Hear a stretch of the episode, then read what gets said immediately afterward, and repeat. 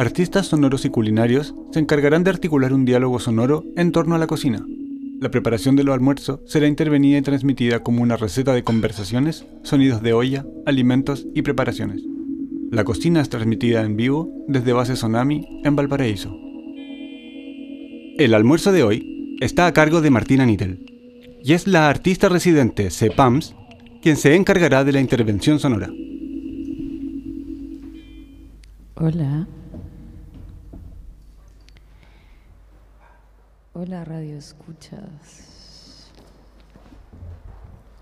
Y Radia Radio. Estamos en la cocina con Martina. Hola Martina. Hola Pama. ¿Cómo estás? Bien, aquí exprimiendo unos limones para la mayonesa de nuestro almuerzo. Qué delicia.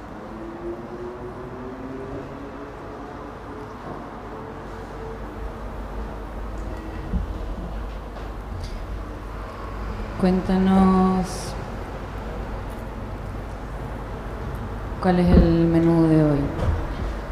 Mm, para hoy quise traerles una reversión de los falafels, que es como mi almuerzo ganador cuando tengo que cocinar para otras personas. Entonces eh, quise darle una vuelta y no hacer los clásicos falafel de garbanzo, sino que van a ser unos falafel en base a semillas, a semillas de girasol con almendras activadas, em, junto con un arroz basmati que lo hice con especias para que también tenga otro saborcito y para no dejar los garbanzos fuera traigo unos eh, panqueques de garbanzo con avena.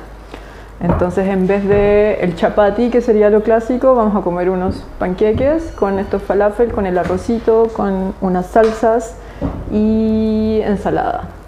Y también un postre secreto. ¿Qué especias tiene el, el arroz?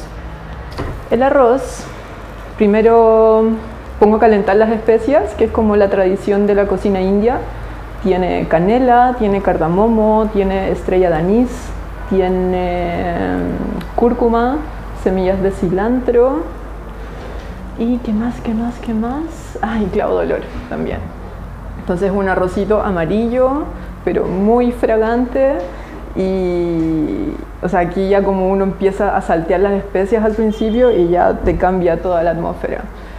Y lo que me parece súper interesante de esta idea de la cocina india de saltear las especias antes es que uno libera el prana de las especias al calentarlas. Eso cuando saltan, como que ellos dicen que estás liberando la energía vital, estás activando las semillas con el calor para que toda su energía la traspase al alimento y así lo podemos consumir nosotros. Creo que eso es demasiado bonito y como bacán para comer. Aparte del sabor, obvio. El prana de había escuchado eso. Qué bonito. Entonces ahora estoy entre esperando que se cocine el arroz, haciendo los panqueques, que es lo que más se tarda, y voy a hacer la salsita de zanahoria, que también es una receta súper ganadora que lo aprendí una amiga. Eh, y es básicamente zanahoria cruda con ajo y jengibre, aceite de oliva, limón y lo procesas todo y te queda una mayonesa así fosforescente, hiper deliciosa.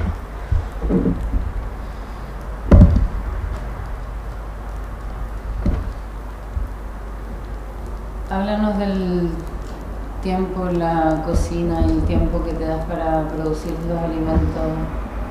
Que tú me estabas contando antes que producías, te gustaba producir todos los alimentos, Sí. los ingredientes.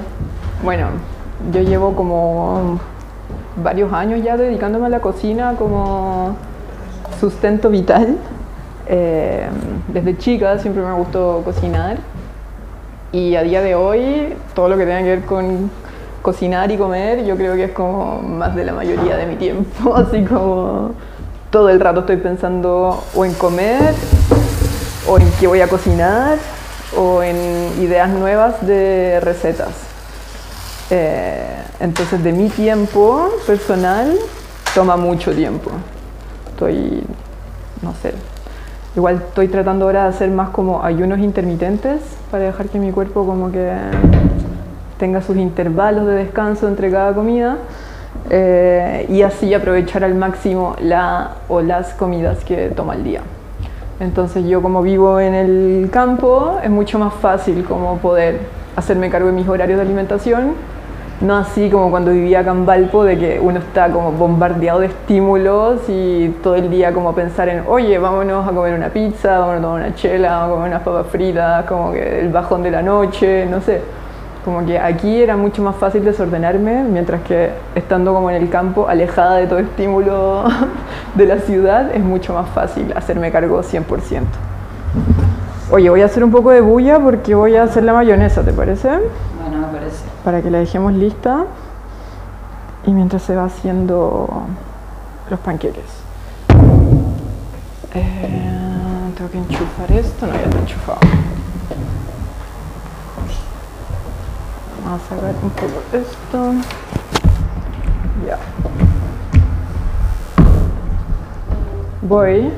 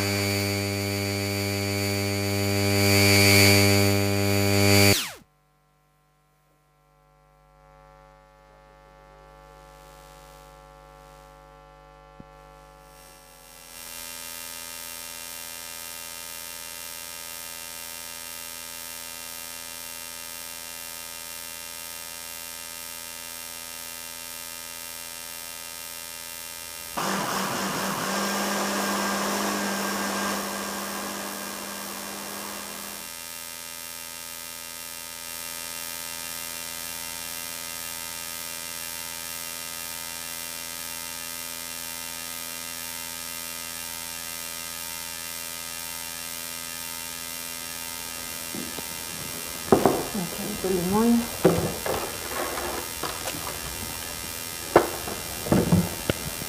¿Cómo descubriste esa mayonesa? Esta me la enseñó una amiga, eh, la señora Karen, que era como su receta. Así. Fue cuando vivía acá en Valpo, teníamos un proyecto entre ellos con Efanito, que también trabaja acá en el festival, que era un espacio comunitario. Y ahí una un pilar fundamental era la cocina y sobre todo en las ferias o en actividades así como que recibíamos público, siempre teníamos comida. Y una de las personas que nos iba a ayudar siempre era esta amiga, la señora Karen, y ella trajo esta receta de, la mayo de, de, zanahoria que es muy, muy, muy deliciosa. Ya, otra vez bulla, por si acaso, por favor, cuiden sus orejitas.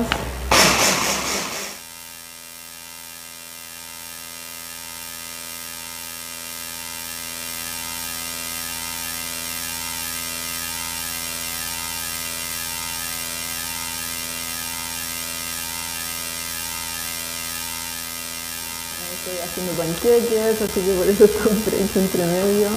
Como que uno en la cocina, sobre todo si estás solo, como que hay que desdoblarse con todas las cosas que cocinas. ¿Estás haciendo esos panqueques son del, para el final?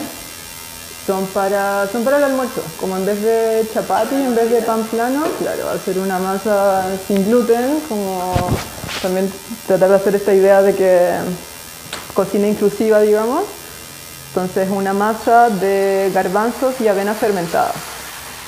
Los garbanzos están fermentados hace como 3-4 días. La avena tiene 2 días de fermentación. Y esta mañana lo licué todo. Eh, hice una prueba de panqueque para ver que funcionaban y, y ya. Entonces eso es todo. Hola Nelson.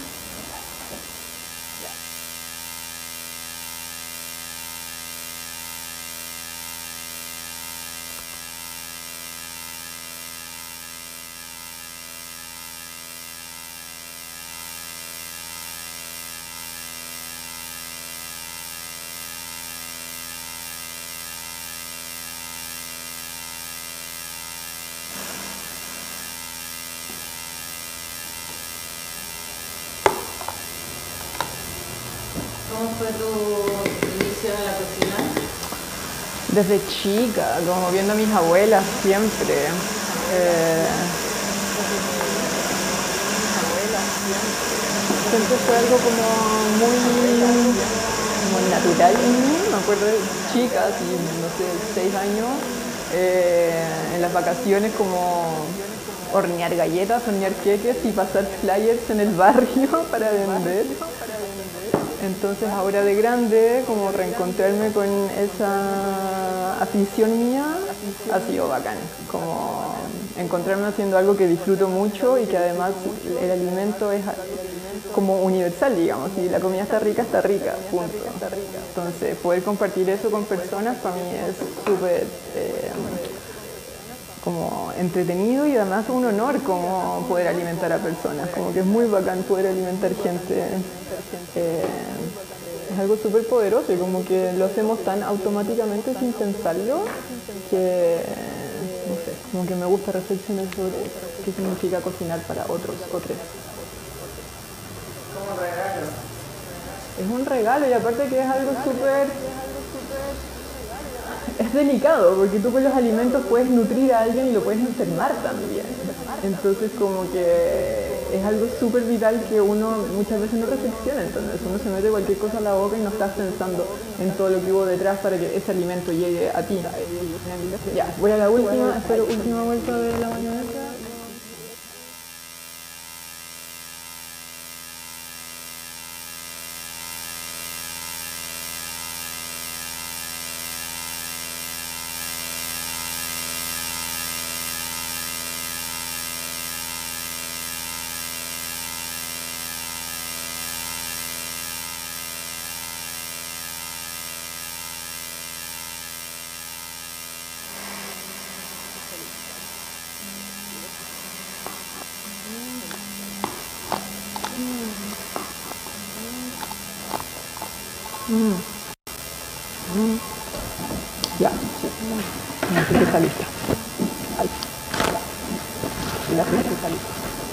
Entonces, ¿no? tenemos la mayonesa, los pancillos andando, el arroz está casi listo, formar los falafels.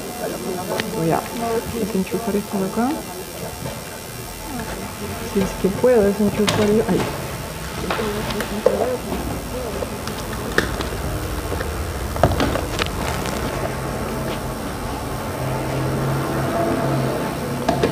Ya, voy a hacer las bolitas de falafel entonces.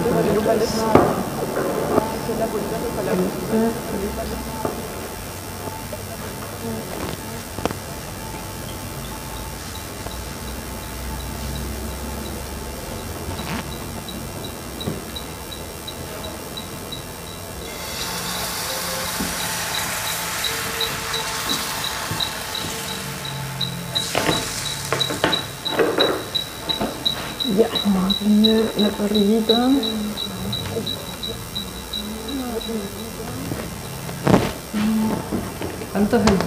Le dedicamos a la cocina realmente? ¿Cuánto es el tiempo que le dedicamos a las cosas? No nos damos el tiempo de tener tiempo. Y para algo tan vital que es nutrirse, como no lo pensamos muchas veces. ¿Le puedo pedir ayuda? Ponme esto de, de la... Ya estoy con las manos cochinas. Ya. Estoy bien, gracias. Estoy bien, gracias.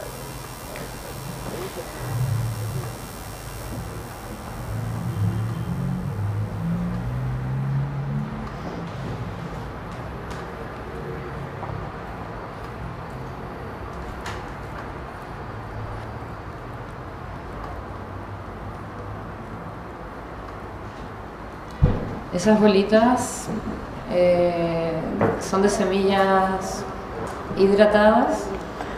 Todas estas semillas fueron, claro, remojadas en agua por 24 horas al menos. Eh, después de eso puedes procesarlas directamente o deshidratarlas y las almacenas para comerlas cuando quieras. Yo como ya estoy con una producción más o menos constante, voy remojando de a kilo de semillas. Entonces después las pongo a secar y ya. Después las pongo a secar y ya. Después las pongo a secar y ya. El falafel en general es como una receta que requiere mucho tiempo de planificación, eh, tiempo de remojar, en, en el caso de la receta original, de los garbanzos. Claro. Los garbanzos clásicos que nosotros hacíamos en casa son, claro, en base a garbanzo, que los dejas también de una noche al día siguiente remojando. Y luego se procesan con cebolla, ajo, menta, cilantro, perejil, lo que tengas. Y luego pueden freírse o al horno. Nosotros en casa hacíamos, pero a veces, no sé, 200 falafel para estas actividades que te decía. Entonces ya siento que tengo como el máster de falafel. Es difícil hacer falafel, es difícil para cocinar para mucha gente. No sé si difícil, pero es un tiempo y una dedicación que tienes que darle. Y aparte que también como la energía que uno le pone es vital con los alimentos, como uno no puede cocinar mala onda, enojado, triste. Todo eso se transmite. Exacto. Espérate que se me está cayendo esto. Ahí sí. Eh, sí, po, o sea, uno no puede cocinar enojado. Se nota el toque, no, no te funcionan las cosas. eh, todo eso queda en los alimentos, como que uno tiene que estar en un buen ánimo de cocinar para otros. Un mensaje que se transmite. Es que mm, siento que hay como tantas, como realidades más sutiles que no somos conscientes por el estilo de vida que llevamos, que uno puede decir, no, pues que esos son cabezas de pescado, uno dice cualquier pescado. Pero en mi experiencia, en mi experiencia, la comida es mucho más rica cuando uno cocina con amor, obvio. Es como cuando uno va a la casa de la abuela y te tiene preparada, no sé, algo que puede ser muy sencillo, pero nada va a ser más rico que lo que comiste en casa de tu abuela, porque lo hizo con esa dedicación, con ese cariño. Eh, y es distinto cuando vas, no sé, a un restaurante que quizás puede ser súper caro y el equipo está como con un muy mal servicio, hay mala onda, hay mala onda. Lo notas al toque en la comida, como que cuando no es con cariño, cuando no es con cariño. Entonces creo que es súper importante no perder de vista como esa um, realidad más sutil, podríamos decirlo, del, del arte de cocinar.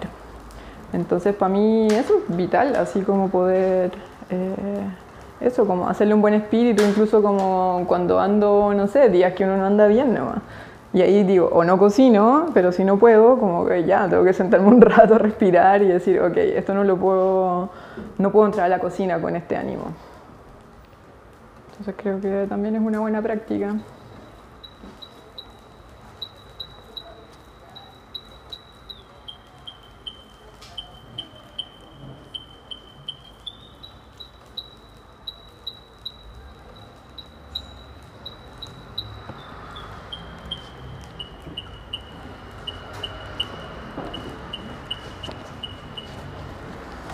Están siendo formadas las bolitas por Martina. Sí, estoy aquí entre que no se me quemen los panqueques. Mucha coordinación. Sí, a ver, este fuego está un poco raro. Bueno, eso es lo otro difícil también, cocinar en una cocina en Que no es la tuya, no estás claro. habituada a hacerlo. Pero bueno. Es muy diferente. Lo lograremos. Siempre se puede. Ah, pero puedo ocupar ya. A ver, vamos a hacer un cambio. Este señor, ¿Y el arroz cómo va? el arroz ya está listo. Entonces lo que voy a hacer es ocupar esta alta tecnología chilena que es el tostador. Clásico tostador que actúa de filtro. Oye, pero es algo tan sencillo, pero de verdad, yo lo digo medio en broma, medio en serio, pero es alta tecnología, como no existe en otro lado y es algo vital, como para difu como sea un buen difusor de, de calor, te queda perfecto el arrocito, El pan tostado no es lo mismo en una máquina que en un tostador de máquina que en un tostador de esto. Se siente una diferencia entre el fuego y la electricidad. Sí, claro. Sí, claro. Yo creo que iba a andar mejor. Yo creo que iba a andar mejor. Yo creo que iba a andar mejor. Eh, ya seguimos con esto. ya seguimos con estos. Eh, ya seguimos con estos.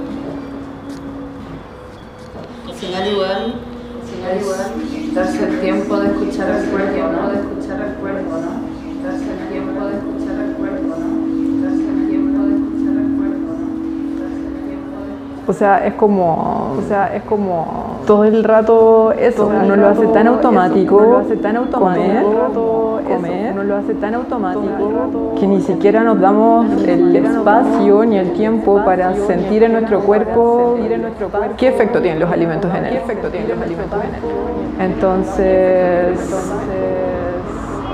es un ejercicio súper radical escuchar el cuerpo, como no se nos enseña realmente. No se nos enseña. Y, y al contrario, como que, el, se nos bombardea con esta información de que hay que comer tres a cuatro veces al día, cada X cantidad de horas, eh, la famosa pirámide nutricional. Y eso no es aplicable para todas las personas, como cada cuerpo tiene una realidad distinta y cada cuerpo como recibe los alimentos de una manera diferente. Entonces, no sé, como que los niños son muy puros en eso, cuando tienen como, ya uno podría leerlo como una maña, pero si a un niño no le gusta un alimento, de pronto es porque no le cae bien ese alimento y punto. Y como que uno en vez de forzarlo a comer, eh, como que uno debería prestar atención, ah, ok, si no está comiendo esto, quizás es porque de verdad no le hace bien este alimento. Y muchas veces eso ni siquiera uno se lo cuestiona, como que a uno lo criaron como te comes todo y ya creo que funcionó mejor el tostador. Em, pero sí, a día de hoy como ser uh, un poco más autónomo el tema de tu alimentación es algo súper revolucionario, si quieres decirlo, como tener la autonomía de tu nutrición, de lo que llevas a tu cuerpo, de cómo te alimentas, eh, como que es muy transversal a todo en la vida, desde no sé, como lo que hablamos hace un rato, como desde una parada política, desde una parada como nutricional, desde eh, una forma como social o no. Entonces, sí, como creo que es súper importante pensar la alimentación como uno de los pilares fundamentales de la vida, porque lo es, pero jamás se nos invita a reflexionar realmente sobre ello. De hecho, al contrario, como que delegamos la responsabilidad de alimentarnos a grandes corporaciones o, no sé, comer afuera, ir a un restaurante todos los días o que, no sé, como no hacerse cargo, porque la vida que llevamos o que se nos insta a llevar es como anda a trabajar, eh, haz plata, ¿cachai? Como que. Y toma, tienes un sobrecito con comida lista que le echáis agua y pum, comida. Pero eso es comida, pero no es alimento, no es algo que te nutre. Incluso al revés, como que es algo que te puede incluso enfermar. Entonces, sí, como que mis conversaciones en torno a la comida siempre es, es, a eso, como a pensar realmente qué estamos comiendo, cómo estamos alimentándonos qué energía le estamos poniendo a los alimentos cuando los estamos preparando. Eh, pero también es algo tan personal, como que es un viaje que uno tiene que transitar solo, o sea, nadie va a hacerlo por ti. mucha gente que tampoco se lo cuestiona. No, claro, porque piensa que no es importante. Como, no sé, ya necesito tantas proteínas al día eh, o tomar suplementos solamente batidos proteicos y vitaminas de lo que te falta y como, no sé, como en la Matrix, que te tomas una papilla todos los días y unas pastillas y chao. Qué aburrimiento, como que yo pienso que aburrido vivir así cuando tenemos una diversidad de alimentos y sabores y experiencias y sensaciones que es como yo no podría vivir de esa manera. aprovechar las frutas de temporada, las verduras de temporada. Exacto. ¿Y qué, opinión tienes de los suplementos? Son, o sea, aparte de que es como algo artificial. O sea, es necesario muchas veces si lleváis una dieta como... O sea, todos debiéramos suplementarnos en ese caso, no porque uno sea vegano o no, como que tienes que suplementarte. Eh, yo igual tengo que tomar suplementos de minerales sobre todo, porque muchos de los productos que recibimos de esta agricultura como intensiva eh, tienen muchas deficiencias de minerales y nutrientes, entonces es importante suplementarse. Ojalá que sean de, no sé, marcas como más conscientes, como no comprar cualquiera, como, o investigar al menos. Pero sí, está bien. El tema yo creo es como entender por qué uno se suplementa y no porque sí, ¿cachai?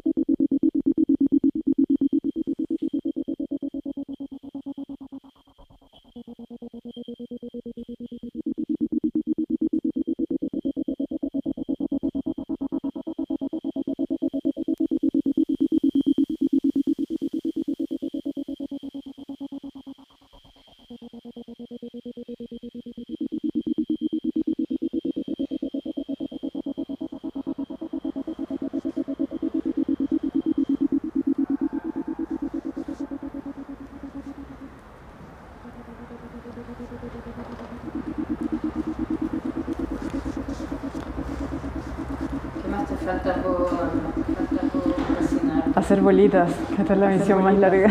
y los panqueques, pero ahí vamos. Y los panqueques, pero eh, después de eso es solo armar, después de eso es solo armar. Sí, después vengo todo como más o menos armado. Después más o menos armado. Así que hacer hambre también. Hacer hambre también. Muy importante. Igual la gente también está acostumbrada a comer con horarios preestablecidos. Y no necesariamente por hambre, claro. Sí, lo que te decía antes, como está tanto esta rutina de que ya desayuno, almuerzo, once, cena, eh, y muchas veces uno come y tu cuerpo no alcanzó a digerir lo anterior. Eh, ni hablar de las combinaciones de alimentos que uno hace, que muchas veces no son favorables para la digestión. Eh, aparte que acá en Chile somos como con todo el respeto y con, con lo chilena que soy, somos súper fomes para cocinar, ¿cachai? Como el máximo de especias que ocupamos es ají color, ¿cachai? Que no es nada, es color, básicamente. Sí, yo he escuchado que eso sirve para arreglar autos, como para destapar el radiador. ¿Qué? No, eso no lo había escuchado nunca, pero claro, que nuestra máxima especia sea el ají color, dice mucho como de nuestro nivel de aventura culinaria, como que somos bastante conservadores en la cocina. O sea, la comida del Valle Central es, no sé, una carbonada podría ser como lo más alocado. alocado. Eh, alocado una ensalada tomate con ají, oh ya, como que quedaste para la cagada, no comiste más, En cambio, otras culturas como que todo va en tono a las especias y a la combinación de las especias. Entonces como que cuando empecé a investigar y atreverme a probar cosas nuevas, eso fue como un universo que se abrió en mí y, y bacán, así como muchos sabores nuevos, como también sentir los efectos que tienen las especias en el cuerpo, porque no es solo una cosa de sabor, como que las especias también tienen un poder curativo de poder estimular tu digestión o retrasarla, eh, no sé, ocuparlas como medicina también, no solo algo que le da sabor a la comida. Entonces aprender como ese arte de combinarlas es súper entretenido, a mí me encanta. Entonces ahí experimentar sobre el propio cuerpo también, como no sé, como que no creo que haya como una sola forma de comer que sea correcta, porque cada cuerpo es un mundo. Entonces, por ejemplo, hay gente que es súper así crudo y vegano, que comer todo crudo es lo mejor que te puede pasar porque tu cuerpo no sé qué, pero yo no puedo. O sea, como que me hace mal a la guata si como todo crudo. Necesito esa combinación de cosas crudas, cosas frescas, cosas eh, cocidas. Y porque también, o sea, nosotros somos un cuerpo humano, somos un cuerpo microbiano también. Y eso tampoco es algo que se habla mucho, de hecho recién hoy se está como investigando más de eso, pero somos nuestras bacterias básicamente. Entonces, si uno hace esa cuenta, en nuestro cuerpo hay más células microbianas que células humanas. ¿Cachai? Entonces, ¿quién manda el buque? Realmente somos nosotros los que estamos a cargo de nuestros deseos, de nuestros antojos, de lo que queremos comer, o son las bacterias que habitan nuestro tracto intestinal y bueno, y todo el cuerpo, en nuestra piel, en todos lados tenemos bacterias. Entonces, como que la idea es que esas bacterias funcionen a nuestro favor, que sean las bacterias que nos hacen bien y no las bacterias que nos enferman. Entonces, como también esta idea del hiperhigienismo en las cosas, de que todo tiene que ser como estéril e impoluto, es algo que a la larga nos hace mucho más vulnerables como esta idea del lisoform que mata el 99% de virus y bacterias. Bueno, el 99% es el que nos hace bien, el 1% es el que nos enferma y de pronto es el que queda vivo después del lisoform, ¿cachai? Entonces como que también es súper peligrosa esta idea de que tiene que estar todo súper esterilizado porque si tenemos, matamos nuestra diversidad microbiana, somos súper vulnerables a cualquier otro bicho que se nos mete nuestro cuerpo no sabe qué hacer con ello y nos enfermamos, ¿cachai? Entonces, la idea, tanto afuera en el mundo como adentro nuestro, es ojalá tener la mayor diversidad posible. Entonces, todo este rollo de ahora que están muy de moda los fermentos, las bebidas probióticas, bueno, comer probióticos, etcétera, tiene que ver con eso. pero la idea es como, ojalá sea una diversidad de probióticos, no solo como, ya me compré una kombucha y solo tomo kombucha y con eso estoy bien, porque ahí en el fondo estás como consumiendo solo un tipo de probiótico. O la idea es ir como intercalando y tener como diversidad. O la diversidad no solo es importante como un eslogan eh, del gobierno o de lo que sea, ¿cachai? Como que la diversidad es importante para nuestra salud y para nuestro planeta. Como, como esa fuera, es adentro, ¿cachai? necesitamos esa diversidad. Si todo fuera como homogéneo, plano, es horrible y es enfermedad, ¿cachai? Como que tenemos que trabajar en función a la vida, a la diversidad de la vida. Y eso en todos los sentidos. A ver si le subimos un poco más a este fuego. Ya, vaya. vamos a subir un poquito más. ¿Alguien tiene hora por ahí? Son las 1.37 minutos. Ah, perfecto. Día martes 15 de diciembre por Radio Tsunami. Perfecto. Entonces va a terminar de boletear y mm, va a hacer la ensalada. La ensalada es hacer un mix de hojitas con un poco de zanahoria, un poco de betarraga y un poco de zapallito italiano rallado. Ahí como la dosis de cosas crudas que es importante comer. Vitaminas. ¿Y esas hojitas dónde las esas las compré en la feria de Limache, que no iba hace mucho tiempo y fue lo máximo, fue lo máximo, como que no iba hace tanto rato. Y la feria de Limache es bacán porque es muy grande, tiene como, son dos galpones. Eh, y esta es la mejor temporada, porque la cantidad de frutas que hay, eh, o sea, volví, me tuve que hacer dos vueltas al auto de cosas llenas aquí hoy, así como ya no puedo comprar tanto porque tampoco es tanta la gente a la que va a alimentar. Pero después de...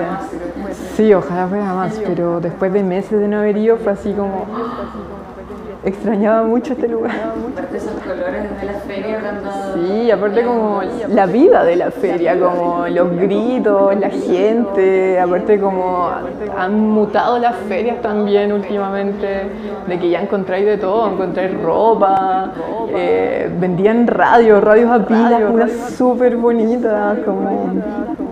eso también es muy divertido de ir a la feria ya es un mundo. La lata es que, claro, uno anda ahora con mascarilla, entonces tampoco es tan agradable pasar mucho rato. Pero antes, no sé, poder tomarte un juguito, ¿cachai? Probar la fruta ahí mismo. Pero bueno, ya volveremos a eso. ¿Quién sabe? También.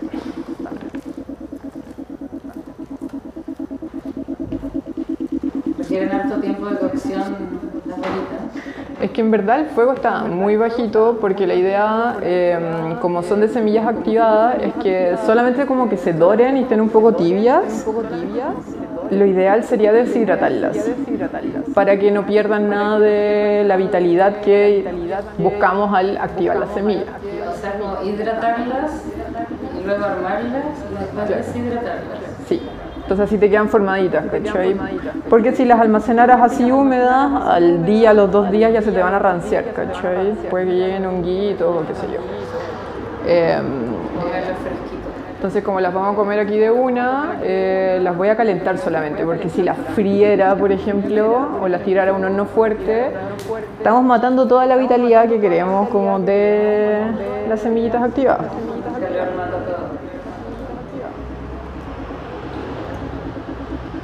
Ya, entonces creo que están listas las bolitas. Las bolitas. Sigo con los panqueques, que también es una misión eterna. Eterna.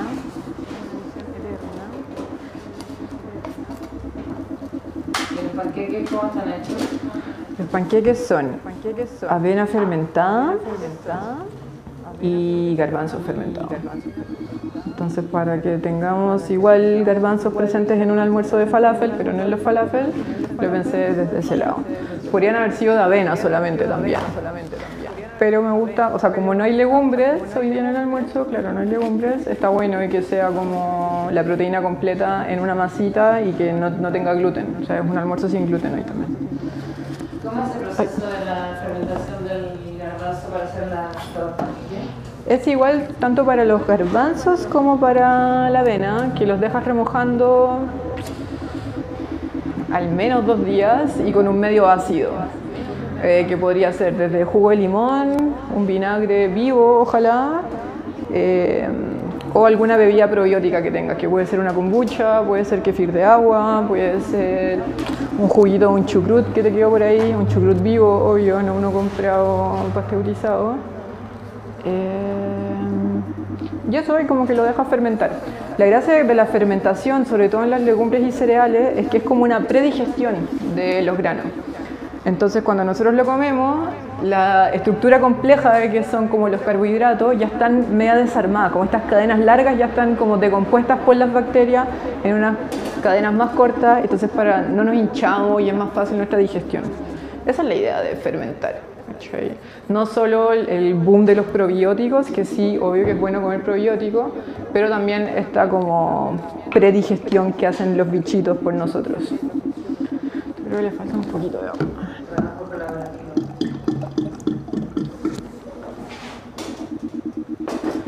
Entonces como que, claro, eh, funcionamos de una manera en que algo se pone de moda y lo explotamos a morir, pero en verdad debiéramos estar como, ojalá intercalando entre todas las cosas, ¿cachai? No solo tomar kombucha, por ejemplo, ojalá tomar otras bebidas probióticas que podías hacer en tu casa sin cosas tan complejas, pero la kombucha necesita el honguito, necesita hacerlas con té.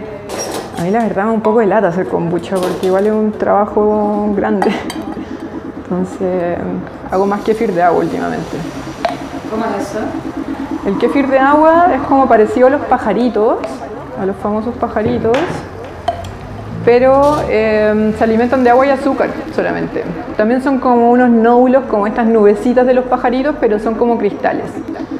Y, transforman el azúcar, la glucosa del azúcar, en, en probióticos, como que es su comida y lo transforman en, en probióticos para nuestra salud. Entonces es súper fácil y se hace rápido, se hace a los 2-3 días y te queda una bebida que la podéis hacer como gasificada eh, y saborizarla. eso es mi favorito ahora. Entonces con cada fruta que de temporada voy probando para hacer bebida. Eh, y también eso es como, todo eso es el arte del tiempo, de esperar, de observar, como tener paciencia, de entender que no es que voy al negocio de la esquina y me compro algo listo para comer, sino que tengo que dedicarle el tiempo eh, observar de que estén las condiciones buenas para que esa fermentación sea correcta, ¿cachai? Como que igual son bien mañosos estos seres microscópicos, como que tienen que tener unas condiciones de temperatura, de la alimentación, ¿cachai? Entonces, sí, es un mundo, como que uno entra ahí y siento que es como un paseo de ida, como que no... Yo ya no podría volver a comer como me alimentaba hace 5 años, 10 años, ¿cachai? porque también entiendo muchas cosas de la alimentación y de mi propio cuerpo en torno a la alimentación. Ya, a ver, entonces falafels van, el arroz ya está, vamos a regalar Te huele súper rico. Y vamos a hacer la ensalada. Janito, ¿hay una fuente grande para hacer una ensalada? Ya.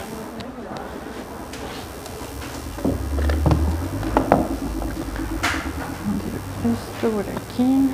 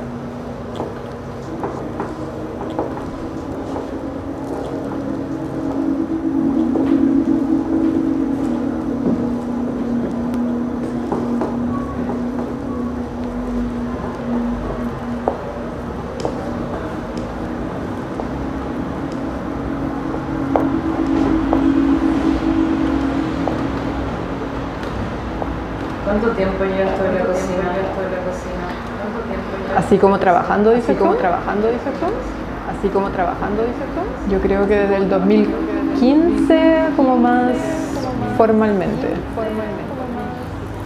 Y yo en realidad más que... A ver, yo trabajaba para eventos, más que nada, eh, y hacía talleres, talleres de cocina. Eso me encanta. Eh, porque creo que es súper importante dentro de esto que hablamos de la autonomía, es preparar tus propios alimentos. Y me dedicaba más que nada a hacer talleres de fermentación. Porque está súper bueno comer alimentos fermentados, pero es más importante aún que los hagas tú misma mismo, misme, porque estás poniendo de tu propia cosecha de microorganismos, de lo que está en tus manos, de lo que hay en el ambiente. Entonces, a tú, al eso, integrarlo a un chucrut, a un kimchi, a lo que sea, estás incorporando los microorganismos de tu atmósfera en ese alimento que después lo vas a consumir para que colonice tu microbiota. Entonces, se hace como una simbiosis, como que te vas haciendo más uno con tu ambiente. ¿Me explico? Entonces, creo que por eso es vital aprender a cocinar. Aparte de que es entretenido cocinar para otros, etc. Pero bueno, este año, como toda la situación cambió mucho, eh, ahí empecé a hacer productos para vender. Y siempre fue algo como que yo le rehuí mucho a hacer productos para vender porque, mm, por esto mismo que te digo, creo que es mucho más valioso cocinar en tu casa pero este año, bueno, las cosas fueron distintas y, ha sido también un súper buen ejercicio como de cocinar para otros, pero en otro formato. Y, pensar todo ese proceso de cómo lo vas a envasar, de qué vas a hacer, eh, sin perder toda esta filosofía que vengo trabajando, que hay detrás de cada cosa que, que cocino.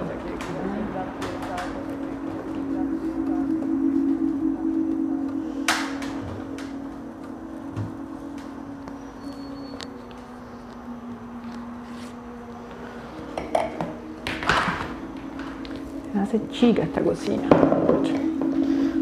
ahí. Hay que adaptarse como todo este año fue de adaptación. Sí, entonces está bueno volver a esto de no creer de que todo es estable. Poder salir del lugar de confort siempre es algo bueno, creo. Un buen pie Y sí, como que muy entretenido. O sea, de verdad venía pensando hace mucho, o sea, desde febrero creo, que no había cocinado para un grupo de personas. Entonces, como, guau, ya, qué bacán. Como tuve semanas pensando, ya, ¿qué voy a hacer? Como tiene que ser algo, algo nuevo que he aprendido, como que también refleje a todas estas reflexiones y a todo lo que he aprendido este año. Eh, así que eso, espero que les guste. ¿Tú inventaste esa preparación? No, la aprendí en una escuela que hay en Buenos Aires que se llama Crudo. De ahí saqué como la receta base y en el tiempo la he ido modificando como según lo que tengo disponible. Eh, pero claro, yo cuando probé esta receta por la primera vez dijeron, no, son unos falafel crudo y vegano. Y yo que venía de esta historia de hacer cientos de falafel, decía, no, ni cagando, van a ser más ricos que los que hacíamos en mi casa. Bueno, literal que me tuve que comer mis palabras porque son deliciosos, quedé pero así impactada. Entonces, eso también es muy bacán de cocinar para otros, como ver las reacciones de la gente cuando uno prepara algo, como, y verlos como comer y como ese primer bocado y la reacción que genera. Eso también es muy bacán. Como que hay una receta que, de los productos que vendo que son unas bolitas de brownie, que en esencia son muy parecidos a los falafel, pero versión dulce porque también son de semillas y además tienen manteca de cacao y cacao, etcétera. Entonces como que ver esa cara de cuando el brownie explota en la boca de alguien y es como un placer y para mí eso es como, ok, misión cumplida hoy, hoy es algo bueno, hoy es alguien sentirse bien y sentir una experiencia nueva y que además lo va a nutrir, como eso me deja así como súper feliz y tranquila de que eh, eso, como que pude tenerle un momento de placer y felicidad a alguien a través de algo que yo preparé, como que eso es muy bacán. Sí, es algo muy sensorial y sensual. Absolutamente, como que apela a todos los sentidos, como que la comida además tiene que entrar por todos los sentidos, como no es solo como el gusto, como que tiene que verse bien como al prepararlo, escuchar cómo suena, eh, los olores, eh, al tacto, ojalá que también sea algo así como que te den ganas de comer, no que sea algo que te sirven y que sea como una lucha de decir, como, ya me tengo que comer esto. Que era como lo que uno le pasaba cuando chico, ¿no? Como que te dejaban sentado hasta que termináis de comer, como que esa tortura psicológica que algunas familias nos hicieron, como es absoluta, o sea, absurda como ese trauma que vamos generando con la comida. Cuando tiene que ser al revés, como involucrarse en que sea una experiencia grata y sensorial y, comunitaria sobre todo, como es algo para compartir, como que para mí una de las lecciones de trabajar con alimentos es que es básicamente gestionar la abundancia. Como que con un kilo de arroz lo transformas y haces un montón, logras alimentar a un montón de gente y deja de ser solo un kilo de arroz que compraste. Vas a hacer algo así como, oh ya, qué rico, voy a compartirlo con mi familia, con mis amigos, con mi comunidad, con lo que sea.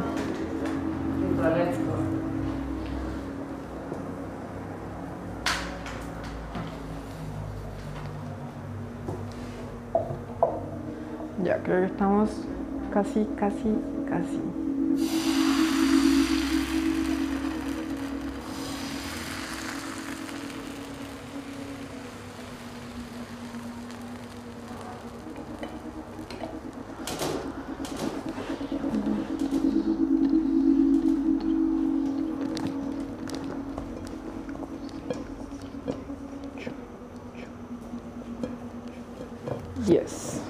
No, no, no, estamos tan casi, nos falta un poco de,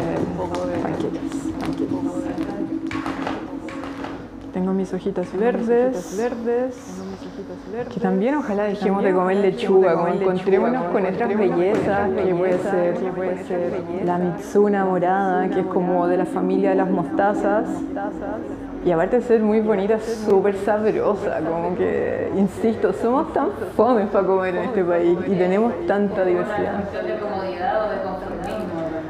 Entre eso, entre el, mismo mercado que nos da tantas alternativas, si es que uno no va a pedirlas, ¿cachai? Como que no sé, son procesos que es bacán ver cómo está cambiando igual. Lo que uno puede encontrar en la feria, ahora en, bueno, incluso en los supermercados. Y que la gente también se atreva a comer cosas distintas. No quedarse con la típica ensalada fome, lechuga. ¿Cuál es la típica esa que no tiene sabor a nada? ¿Escarola? Qué tan aburrido comerse eso y como. No sé. Bueno, la globalización, el cambio que como es hoy en día, como era hace 20 años atrás, 10 años atrás. Tiene que ver también con, con el acceso a la información, con el acceso a distintos productos. O sea, por un lado eso, pero también como que um, hace 70, 80 años la comida en, en, todo el país era muy diversa. Cuando entró la agroindustria intensiva, ahí es cuando se aplana la producción. Y empezamos a comer un par de productos en vez de la gran diversidad que había antes. Y muchas de las cosas que eran como normales, sobre todo en el campo, eh, se dejaron de consumir porque era comillas, comida de pobre, ¿cachai? Cosas de lo más nutritivo, como la quinoa, por ejemplo. La quinoa fue siempre súper ninguneada porque no, comida de pobres, comida de, no sé, de Bolivia, comían los indios. Y ellos, claro, la comían porque es un súper alimento. O sea, después de comer quinoa no necesitáis comer nada más, ¿cachai? pero la agroindustria, como era algo que no podían como en ese momento cooptar, eh, lo, le hicieron, comillas, mala publicidad y la gente dejó de comerla. En cambio, empezar a comer hiperprocesados, a comer mucho trigo, y así vamos matando la diversidad en las comunidades también. Entonces, hoy que ya la quinoa es como un superalimento, es al revés, ¿cachai? Hubo un momento en que las mismas comunidades indígenas bolivianas no podían comer quinoa porque no podían pagarla. O sea, imagínate ese absurdo, ¿cachai? Como ellos no poder comer su alimento ancestral porque en otro lado del mundo decidieron de que es lo que está de moda, ¿cachai? Es que claro, al final son como campañas comunicacionales. Se decidió públicamente que la quinoa era de pobres y se, se deja de comer. Entonces, Exacto. Como, o le crees o no.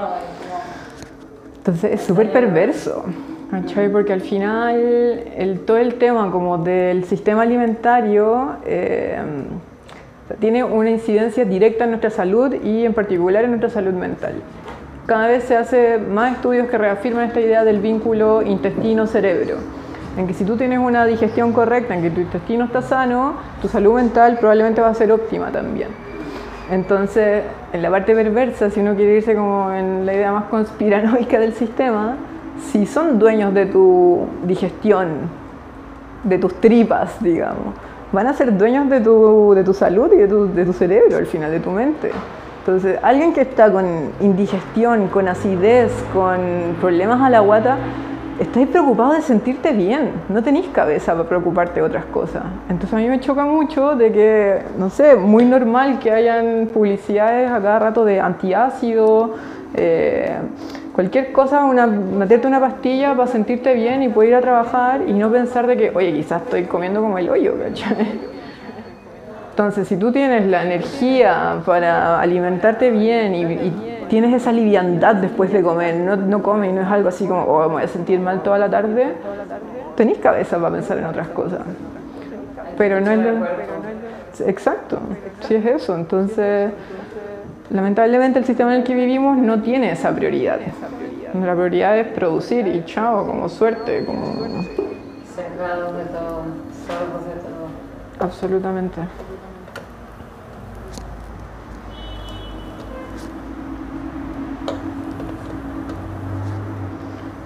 falta un poquitito aquí.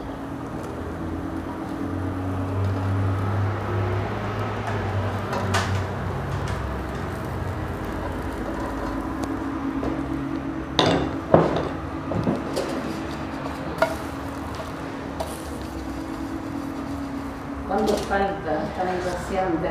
Ya no hay más tiempo. Creo que me quedan. ¿Cuántos vamos a hacer al final? ¿15? ¿14? Ya, entonces me quedan cuatro panqueques y igual podemos empezar a armar si quieres.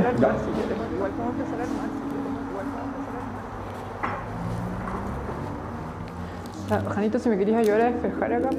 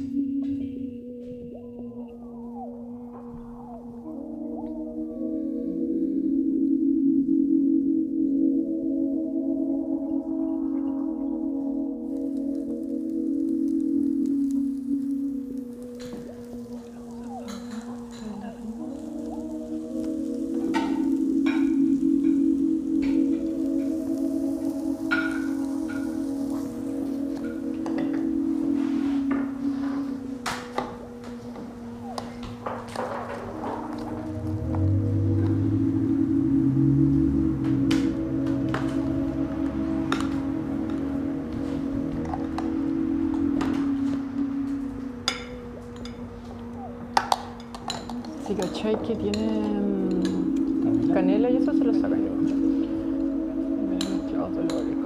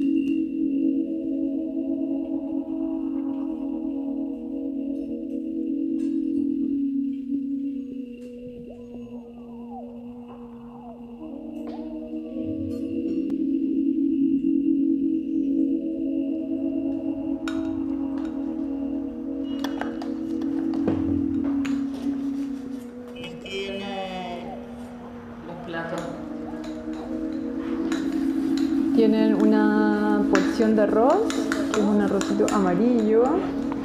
Eh, va la salsita de zanahoria, que es una salsita naranja, que es como una cucharada de eso con tres falafels encima.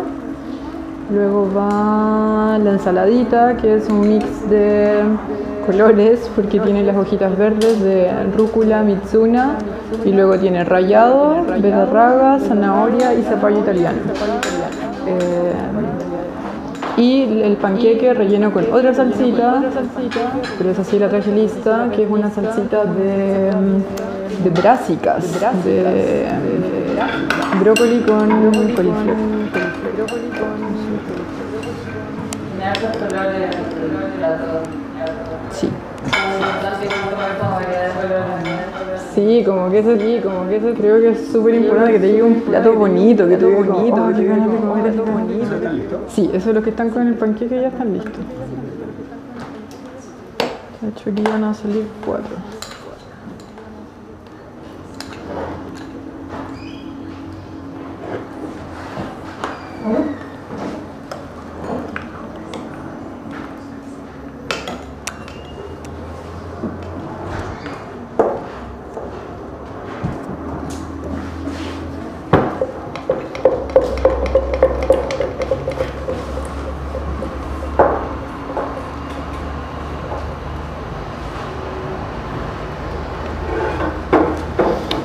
Ahí están las agüitas, las infusiones también. Eh,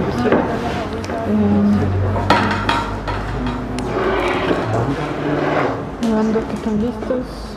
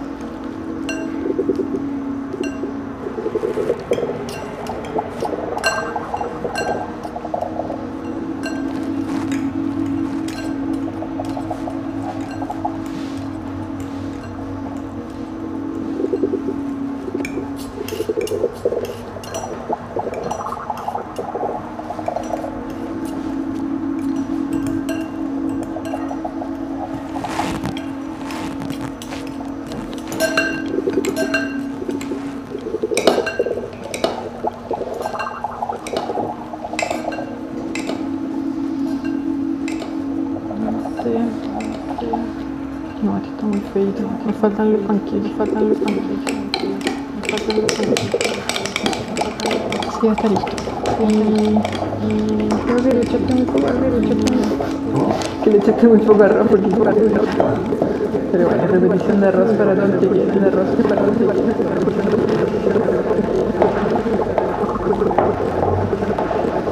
Sí, de hecho, yo.